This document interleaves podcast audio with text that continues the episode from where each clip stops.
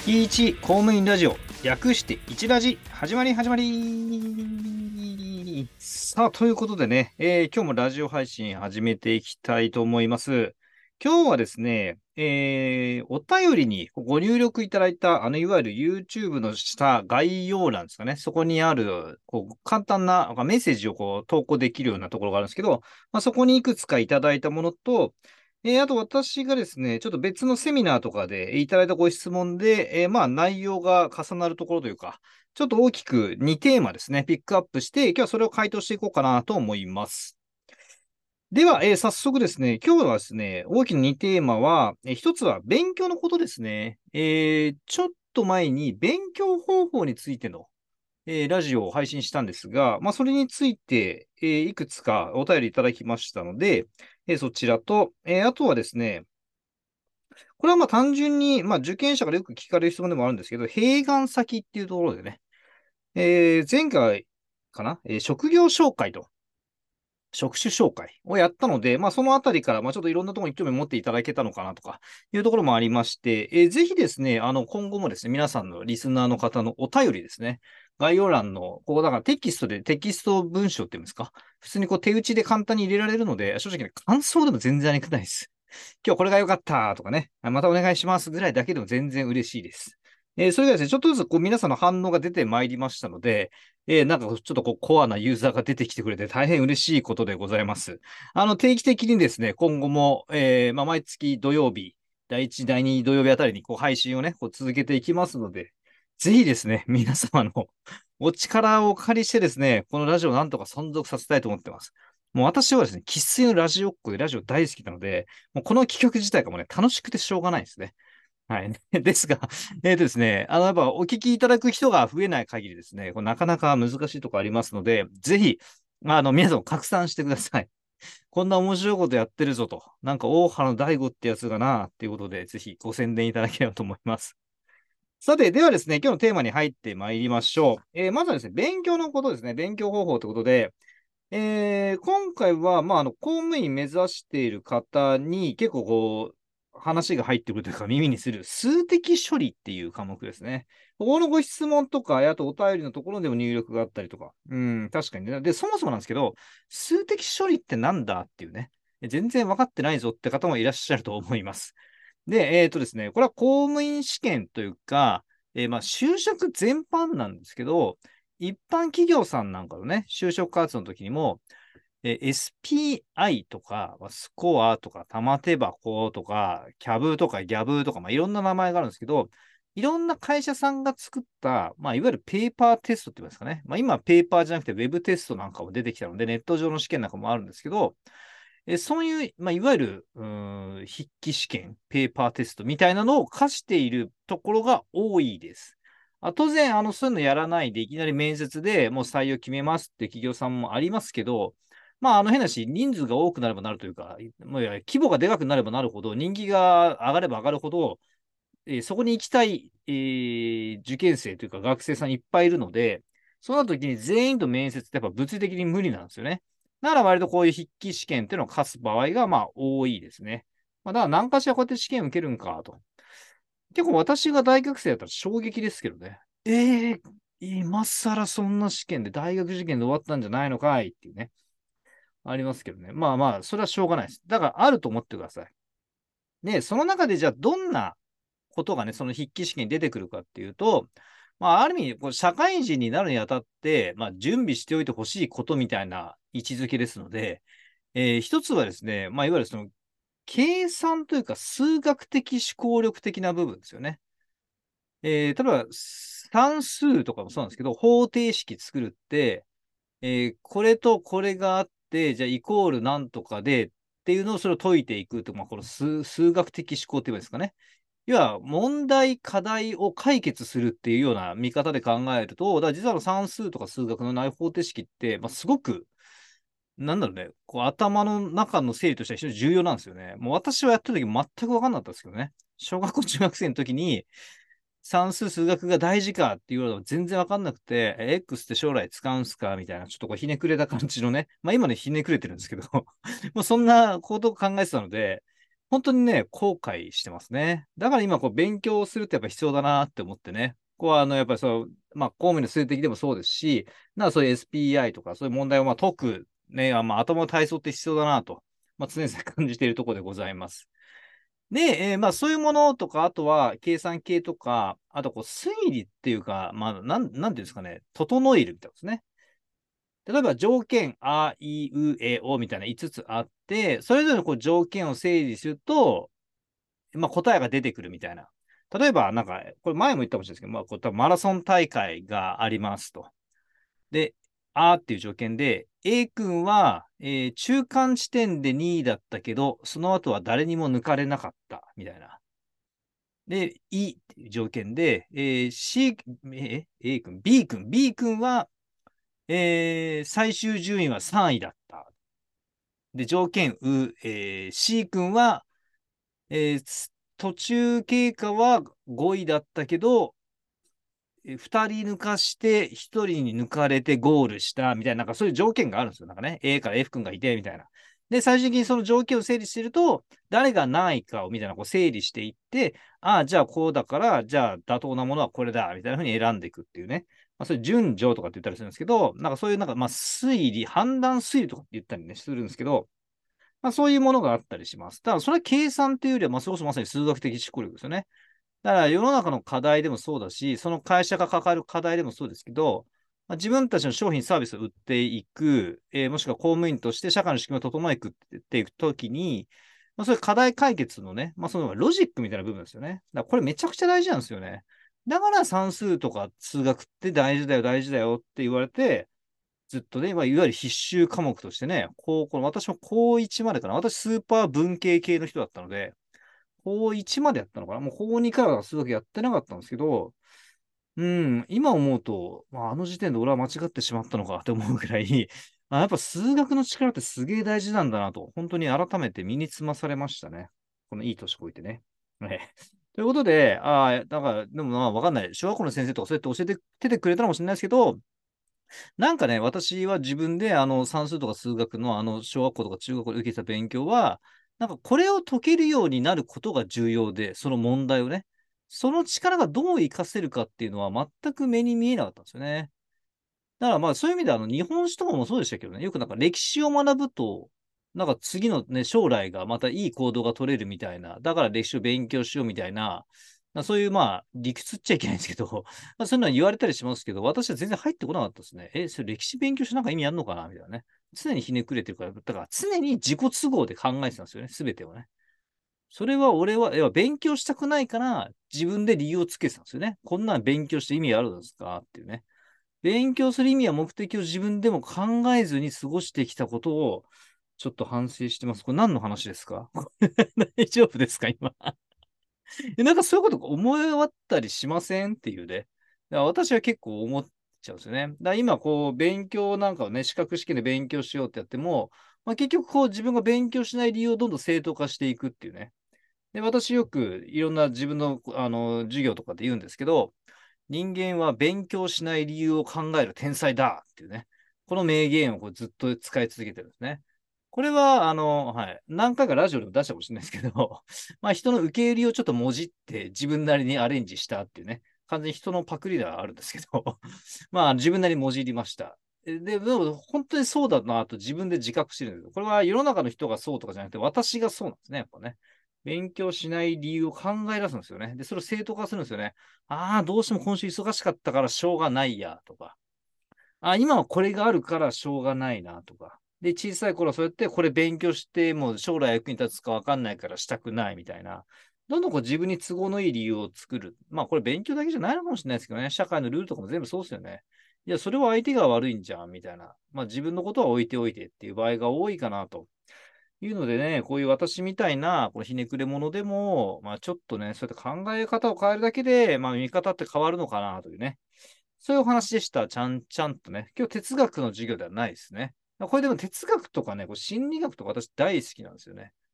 割と今も結構こう、その哲学者の本みたいなの読むこと、てか割とブームですけどね、昔よりで。なんか哲学っていうジャンルがすごく注目されてるんじゃないかなと。こういう時代だからこそね。だから、あの、ぜひですね、あ、そうそう、よくこれまた話脱線しまくってか、全く本編に進んでないんですけど、大丈夫ですか？大丈夫ですよね ついてきてます。はい。なんだ。あ、そう、読書。読書、大学生の方にやっぱね、読書してほしいです。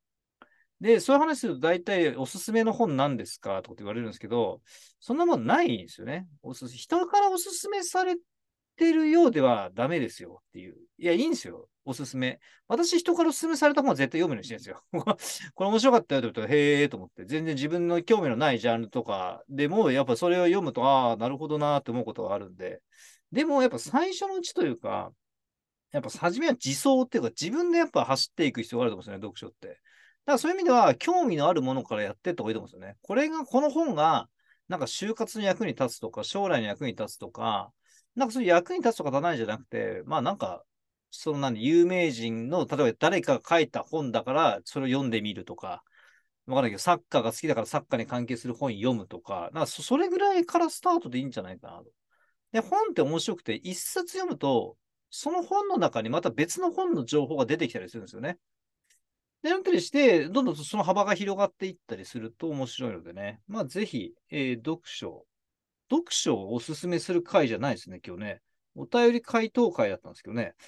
うんと、数的処理の話からちょっと飛躍をしてしまいましたね。はい。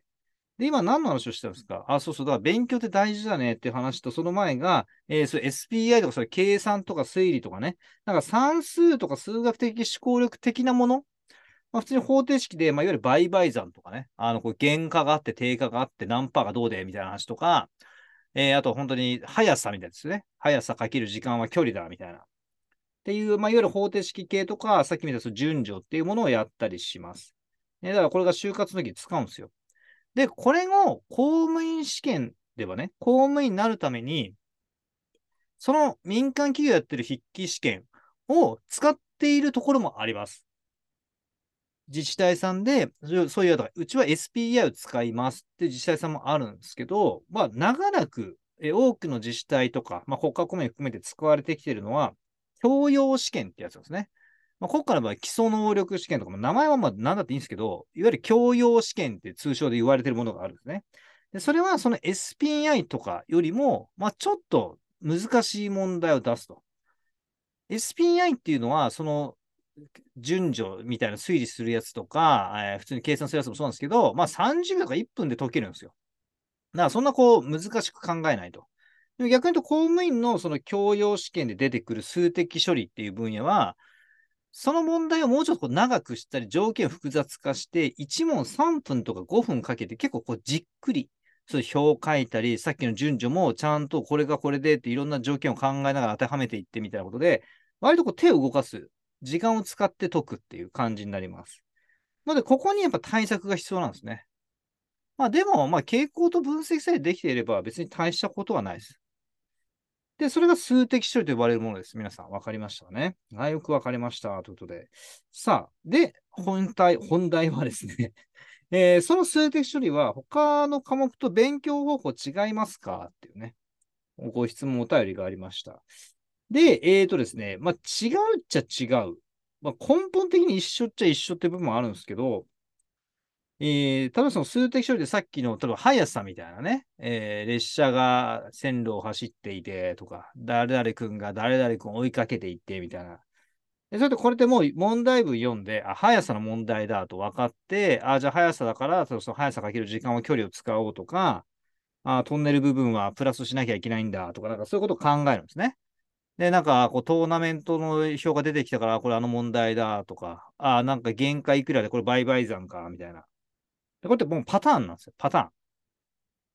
で、えっ、ー、と、試験は試験なんで、同じ問題はね、過去問と同じ問題が出ることは、まあ、おそらくないと思うんですが、まあ、かなり似たよった問題を出していきます。まあ、いわゆる数値違いみたいなことですね。まあ、要はもう本当、もうやること一緒みたいな。数字が違うだけなんで、計算は異なりますが、ぐらいの話です。そういうのがあるので、基本そのね、パターンを覚えていくことになるんですね。だもう訓練です。訓練。その問題文を見て、あ、これあの問題だってことで、スススス手が動かせれば、もう十分合格だし、えー、これどうやって解くんだろう解き方さえわからないってなると、もうお手上げっていうね。公務員試験のその教養試験っていうのは、すごくこう平等で、対策をしてきた人にとっては、はいはいはいはいってこう手が動く試験で、対策をしてない人からすると、なんだこれめっちゃわかんねえとか、すんげえ一問に時間かかるみたいなことになっちゃうんですね。で逆に言うと、その SPI とかっていうのは、割と、あの、なんていうの、もうそのまま 何の対策もなしに突っ込んでいっても、まあ、なんとかなる問題も結構あるだろうなっていう感じはします。だけど、公務員の数定処理は基本それがあんまないなっていう。やっぱり対策した人しか、こう、通さないという、なんかこう、いい、いい感じの壁なんですよね。だ越えられる壁なんだけど、あの、無謀なまま行くと、ドーンって目の前でぶつかって終わるんだけど、ちゃんと手を伸ばして、よいしょ、よいしょってこう登れるぐらいの壁なんですね。ので、えー、そういう意味では、じゃあ他の、ね、科目、まあ、公務員で例えばその教養と対する専門科目っていうのがまああったりするんですけど、えー、例えば憲法っていう科目ね。憲法っていう科目は、例えば何ですか、えー、判例みたいなね。昔の裁判、昔って別に昔じゃないのもありますけど、まあ、判例、裁判のその事例ですよね。こういうことがあり、こういう訴えを起こした人がいて、で、こういう理由で結果こうなりました、みたいな。よく違憲とか合憲とかってね、言ったりしますけど、っていうのをまあまあ知るわけですよね。で、ああ、この判例はそうか、違憲だったんだ。なるほど、こういう理由かってね。で、それが試験問題として5択で、えー、この判例はこういう理由で合憲だって書いてあったら、あ、これ×の選択肢だみたいなことで、まあ知識ですよね、いわゆる。だから丸か×かを判定していくと。ま、だ覚えたもので解くと。ので、なんかこう一見ね、その数学的思考力を使う数的処理と、なんかこういわゆる暗記系と呼ばれる法律の憲法って科目って、全く違うですけど、まあ、やってることは、なんか根っこ一緒なんじゃないかなって気がしますね。で、これどんな資格試験も結局一緒だと思うんですよね。そのただ私なんか簿記なんかもね、まあこの会社に入ったので、最初簿記やってみようと思ってね、まあ全くやったことなかったです、簿記なんてね、一つも。まあでもせっかくこの会社に入ったのも縁だから、なんか簿記ぐらいやっとくかと思ってやって、あれも、ああまあそういうことだよなと。だから結局、この問題出たらこのやり方をやる、こういうふうに手を動かすって分かれば、簡単という気はないですけど。まあ、まあ、簡単というには、まあ、私やったら3級なんでね、たかが。えー、全然自慢にもならないようなもんですけど、あまあまあ、でも、あそうかと、あこうやればいいんだって分かってくれば解けるようになるし、最初は当然、もうな、なんだこれ、いきなり本試験問題見てわけが分からないけど、あ、こういうことでこうだからこうだって分かってくるといいと。結局、あれも暗記っちゃ暗記だから全部結局、なんか訓練しかないんですよね、勉強って。反復練習。でも人間の生活も大体そうですよね。だ自転車乗るのもまあ反復練習じゃないですか。で、一回乗れたらずっと乗れるみたいな。で自動車の運転免許だってそうですよね。免許センター。免許センターなんて言うんだっけ？あ、教習所か。教習所行ったことある人わかると思うんですけど、まあ、ペーパーテストもそうだけど、あの車の運転の技技能って言うんだっけ？ええー、まあ、普通に運転ですよね。運転の技術って最初絶対わかんないじゃないですか。どどうすんだみたいな。でも、まあ別にアクセル踏みは前に進むし、まあ、変なし踏まなくても前に進むしみたいな。私、今の時代なのかわかんないですけど、なんかもう男はマニュアル取るみたいなね。こういうなんか閉鎖的な中で生きているんですけど、今の学生さんもマニュアル取ってないですかねてか、あんのかな？マニュアルを取る意味が。まあでもあるか。まあ使う人は使うけど、ほとんど使わないですね。私も乗ったことないですよ、マニュアル車なんて。教習所でしか。でもあのマニュアルも、あんなクラッチとか、とか今できんのかな？でもやったらできるのかもしれないですけど、まあ、わけわかんないですよ、仕組みなんてね。どどうやって何が繋がってんだみたいな。まあでもやっていくうちに、このできるわけですよね、訓練して。最初は、あの、ななんていうんですっけ、あの、エンストだっけ？こう、ワーみたいなこと止まっちゃうやつね。あれをなんか繰り返して、教官に、何やってんだよとかって言われながら、あこうだよ、こうだよって言われて、ああ、そっかそっか。で、次気をつけ、あ、次気をつけ、あ、こうだ、こうだ、あ、だあできた、できた、できたってなってくるんですよね。だから結局、私生活も全部そうじゃないかなっていうね。あの、タイピングとかも思うんですよね。私、大学生の時にパソコンなんてほとんど使わないで卒業してしまったので、まあ、打てなかったんですよね。タイピングができなかったんですよ。だから、本当に就職してからか、大学が本当終わりぐらいに、こう、あの、なんていうんですか、インターネットでこうタイピングの基本みたいなのに、こう練習を始めるわけですよ。めちゃくちゃ恥ずかしかったですけどね。で、まあ今、だから変な風にやっちゃってるから、変な癖というか、だから早く打ててないんですよね、今も。でも今なんかこうね、まあ、いろんなテレビの中で出てくるあの小学生とかが、なんかこう普通になんかパソコン、ミニパソコンとか、あの、 Chromebook とかそういうの配られてて、もうめちゃくちゃ早くタイピングしてるの見て、あ、そうだよなっていう。だからこんなのちゃんとやれば、もう誰でもできるし、やっぱ子供自身やった方がいいには越したことないんだろうけど、まあ、あれも結局訓練ですよね。じゃあ子供たちも初めからタイピングできたかってできなくて、でもやっぱり繰り返したらできるっていう。結局ここに尽きるんですよね。でも私たちって、こういうまあ勉強系って大体そうだと思うんですけど、さっきのあの勉強しない理由を考える天才だにかなり近いところなんですけど、楽しくないんですよね、この反復が。結局飽きちゃうんだよね。で、飽きちゃうからやめちゃうとか、わかんないからやめちゃうみたいなことになるんですよね。でも勉強って本来わかんないから勉強してるのに、わかんないことが嫌になるって結構矛盾してるんですよね。何のために勉強してるんだみたいな。だからこうね、公務員の勉強もそうだし、資格の勉強してる人もそうなんですけど、やっぱこうどうしてもその合格することが最大のこう自分への利益につながってしまうし、まあそれでもいいんですけど、でも本来は勉強ってそうやって自分を高めていくものですよね。これはやっぱなんか勉強してみるとよくわかりますよね。だからその SPI のそのちょっとした頭の計算もそうなんだけど、うわ、なんだったっけ？これどうやっておくんだっけ？ってやっぱ思い返して、あ、こうでこうでこうだ、ああ、なるほどねって。だから解けない自分を、こうね、こう無能さをさらけ出して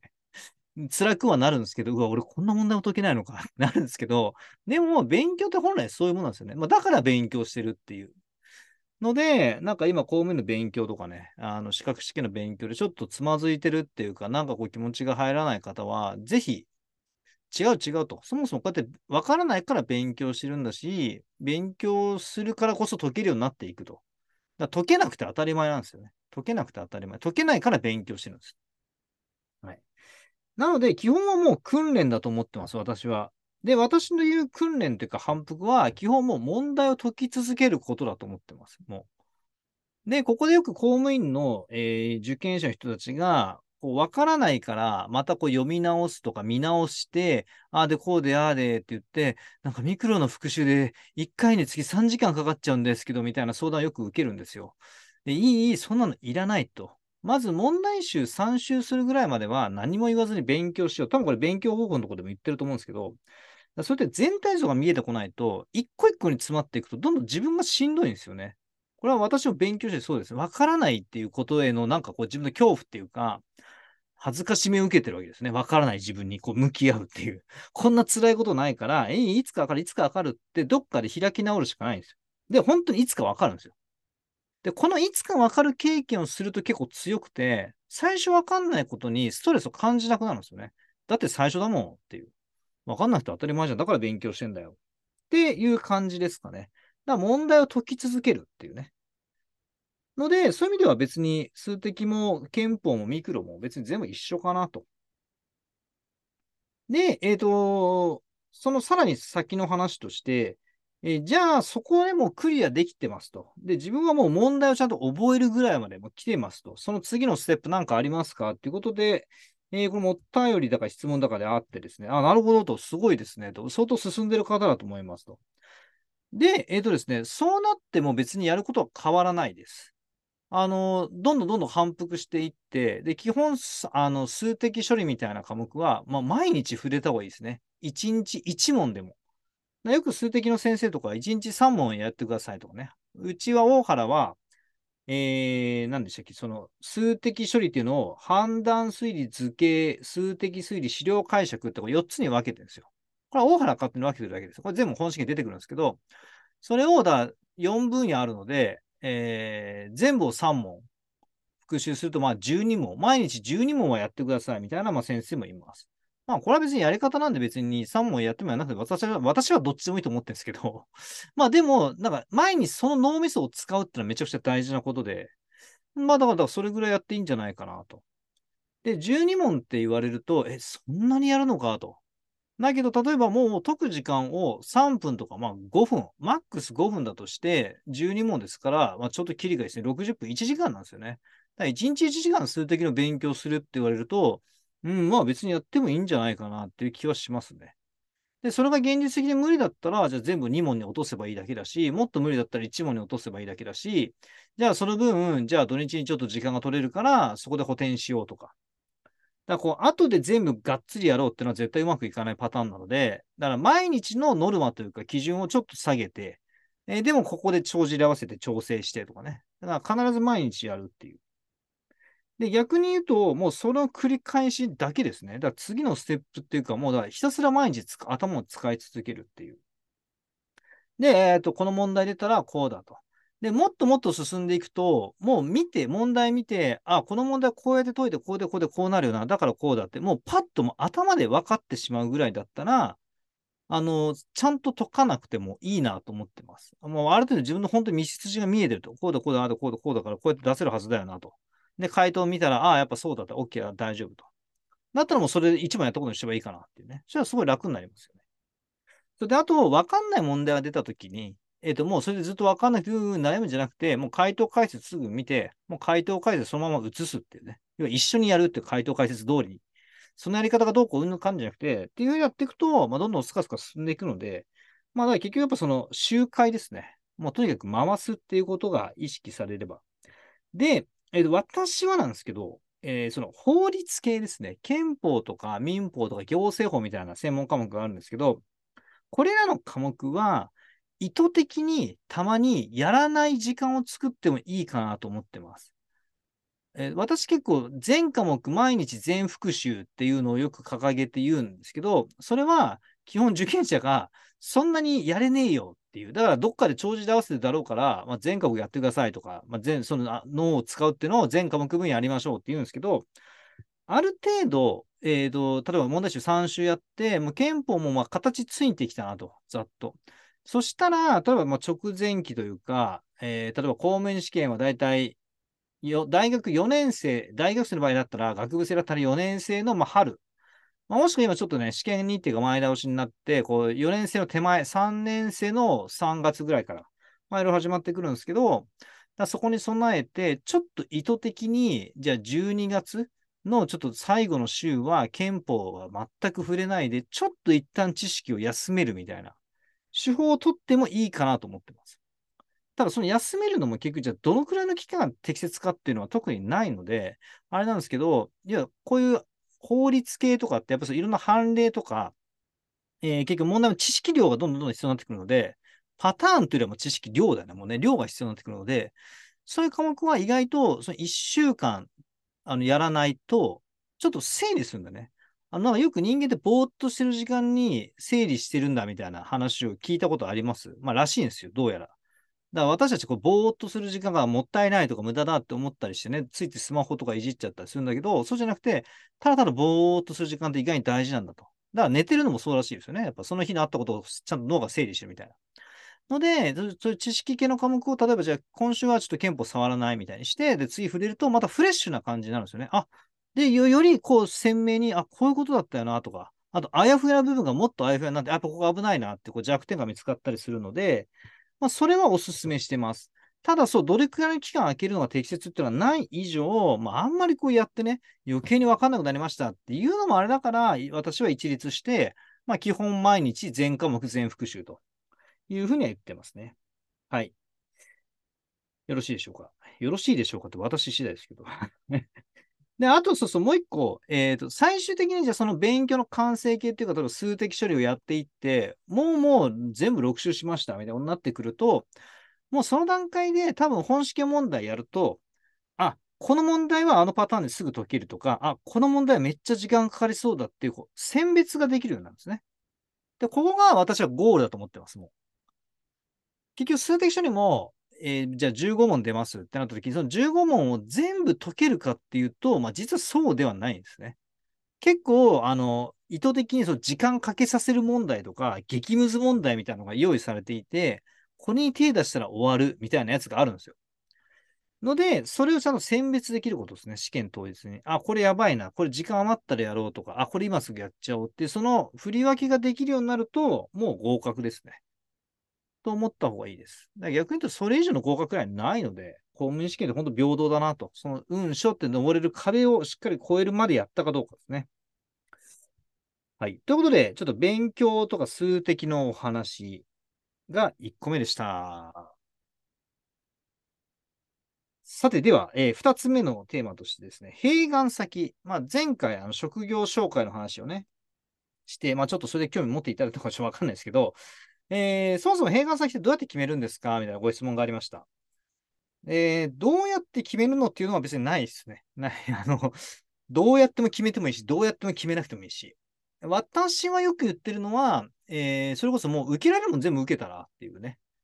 公務員って、そのさっき言ったその教養とか専門っていう、まあ、筆記試験、まあ、今のところペーパーテストの場合が多いですけど、を受けて、で、あとは論文が1時になったり2時になったりするんですけど、論文試験っていうのがあって、で、あとはまあ、2時なり3時で面接があって、まあ、1時が面接とかもありますけど、まあ、大体このパターンなんですよ。筆記、筆記として教養科目、専門科目っていうのがあって、で、あと論文があって、で、面接があってって、このパターンなんですよ。で、このパターンは別にどこ行っても確か変わんないんですよ。だそのさっきの教養とか専門も、じゃあなんかその国家公務員と地方公務員大きな違いがあるからさ別に大してないんですよ。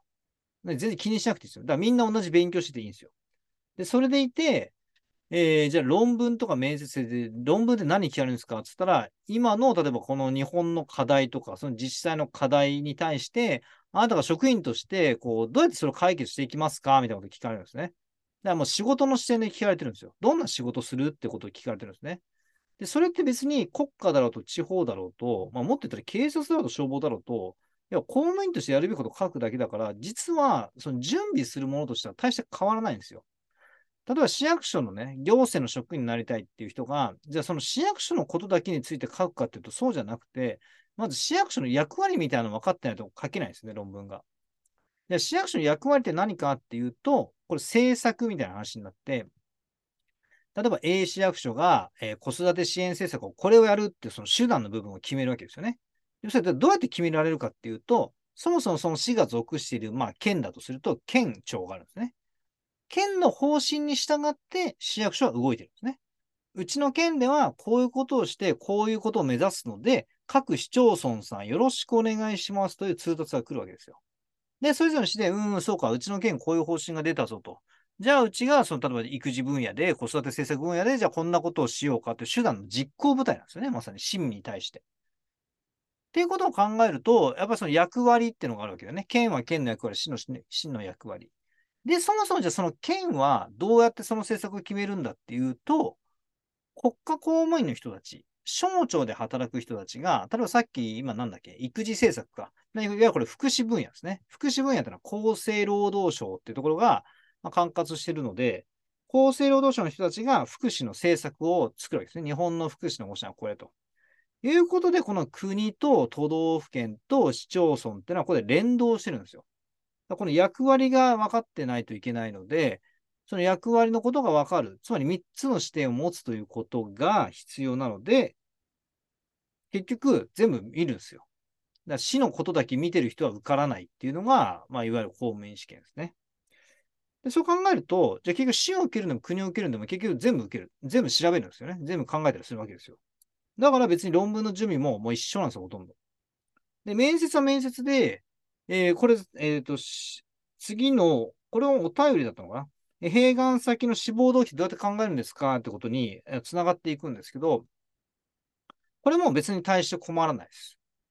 いろんなことやりたいってだけなんですよ。いろんな街でいろんなとこでいろんなことやりたいんだ僕はいろんなことに興味を持ってるんですっていう、まあいわゆるこう幅広い視点を持っていますってアピールで終わりです。なんかこうよく私地元の街で働きたいんですみたいな、恩返しをしたくてみたいな話があるんですけど、いや、そう、そういうことじゃないと。実は恩返しは自分の心の内だけであって、仕事で恩返しをしてほしいなんて誰も思ってないですね。役所の人たちは。もう、まあ、ももっと言うと市民の人たちは。え、君、恩返しのために働いてるの？じゃあ、それボランティアでいいじゃん、みたいなね。なっちゃうんで、そういうことじゃないと。そういうことじゃないとすると、じゃあどういうことかっていうと、そこでこんな仕事をしたいんだ。で、もっと言うと、じゃあ市役所なんてって言ったら失礼なんですけど、別にどこだって仕事一緒なんですよ。で例えば A 県の B 市と D 市、C 市なんないんだけど、B 市、D 市っていうのがあったとして、基本だって県が決めた政策を実行部隊として動かすだけなので、一緒なんですよ、やってることは。多少ね、その市の特徴とかによって変わったりしますけど、まあ、それでも仕事というか、一緒なんですよね。だって部署ってのはほとんど一緒ですからね。ってことを考えると、別にないんですよ。だからその町だけの理由なんて本当はなくて、どこだっていいんですよ。地方公務員の市役所に勤めたい人は、日本全国どこの市役所でも働けるはずなんですよ。なんせやることは一緒だからと。じゃあその中でも、ここが第一部とか第二部どうやって言うかっていうと、地元かどうかとかね、縁があるとかないとかそういうことじゃなくて、その町が好きだからですみたいなことになってくるんですよ、結局、差別化って。自分の理由でしかないから。よく志望動機で、なんかその市の紹介とかをし始める人がいるんですけど、それ相手市の職員に対して、この市ではこんなことをしていて、とことをアピールされても知ってるし、てか自分たちやってるし、みたいなね、ことになっちゃうんで、いや、そうじゃないと。だから、志望動機って別になんかその、固有の状況があるわけではなく、結局仕事としては一緒だから、ここでこんなことをしたいっていうのもまあ一緒で、じゃあなんで？ってなると、この街が好きだからとか、で、今度は国家公務員の視点で考えると、え、じゃあなんで君は文部科学省と厚生労働省と国土交通省を志望してるんですか？ってなったときに、はい、私は文部科学省ではこれをやりたいんですと。で、こういう理由だから。厚生労働省ではこれがやりたいんです。こういう理由だから。国土交通省はこれがやり、これがこういう理由だから。え、やりたいこといっぱいあるんですよ。で、私、市町村だって受けてます。だって市ではこんなことやりたいんですもんっていう。で、そうやって言える人が受かっていきます。一つのことだけに特化した人は、仕事、こう、特に公務員という仕事の現場では結構辛いです。視点が狭いな、視野が狭いなと。なので、こだわりが強すぎるっていうのは別に個人の特徴としてはいいんですけど、就職活動、公務員の就職活動って考えたときには、あっていいんですよ。第一志望みたいな。ここに行きたいみたいな目標はあっていいんですけど、そこしか知らないとか、そこだけについてしか分かってないとか、そこにしか入りたくないとかっていうのは、まあ、あんまり持たない方がいいなとは思ってます。まあ、これは別に個人のね、思想心の話なので、まあ、最後は好きにしてくださいって話なんですけど、まあでもあの、合格をもらうってことを考えると、やっぱりそのバランス感覚に優れた人っていうのが非常に効果、あの評価が高いので、そこはなんかこう今から身につけてほしいなというか、まあ今これを聞いてるのがまあ低学年なのか、まあ受験生なのか、まあいろんな方が聞いてると思うんですけど、まあそのバランス感覚はとても大事です。だからいいんですよ。本当はね、そこにしか働く気なくても、その面接の場では、そのバランス感覚をまあアピールできる人というか、そういう人物像を描いていってほしいなと。で、それどうやって身につけるかって言ったらもう普段からそうするしかないですね。普段のお友達とか、えー、ご家族とか、サークルなのか、アルバイトなのか、そういうなんか集団の中での自分の立ち振る舞いなんかあれですよ、当たり障りなく生きるのとは違いますよ。いろんなところに関わって首も突っ込んでいくんだけど、例えばその利害関係者じゃないけど、あとメリット、デメリットじゃないけど、なんかそういうのは何かなとか、こう言ったらこの人どう思うかなとか、あ自分はこれやったらこういうことになるよなとか、この人の言ってることってこういうことかなとか、なんかそういうふうにちょっとバランスを持って、ちょっと全体を俯瞰するじゃないけど、そういう視点があると非常に強いですね。でそういう人がやっぱ就活は決まっていくし、結局、就職活動ってすごく、なんだろうね、血も涙もないようなところで、二極化なんですよね。いっぱい合格泣いてもらってくる人と、やっぱ一個も取れてませんっていう二極化がどうしても現実で突きつけられます。で、やっぱその違いはっていうと、その幅広い視点を、まあ、ある意味演じられたかどうかだよね。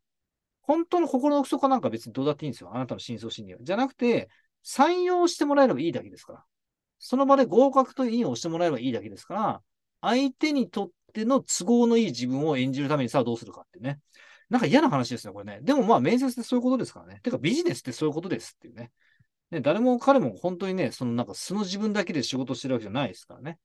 別に誰かを騙してるとかね、そんな気持ちになる必要ないですよね。自分がそこで働くために相手に合わせる、アジャストしていくってことが必要かなと。なんかすげえ真面目な話になっちゃいましたね。なんかこれ、なんか最近あれですね、なんかもう私病気なのかなっていうぐらい、ちょっともうなんかおせっかい野郎でうざがってるリスナーがいるんじゃないかと 不安になってるんですけど、その辺もなんかあのお便り入力に入れてくれると嬉しいですね。なんかもうちょっとふざけてくださいとかね。で、そういう、まあ、お便りがあると、あこういうお便りがあったんでふざけましたっていう理由になるんで もうちょっとね、なんかこう、ゆるくやりたいでもあるんですけど、ちょっとね、あの、ビビりながらやってます、私は。普段もうちょっと、あの、ガサツな感じですけどね。何の自己 PR か知らないですけど。はい。ということで、えー、今回大きく数的種類、まあ、勉強の話と併願先というのでね、えー、お便りと質問等々いただきましたので、ちょっとそこに向けて回答しました。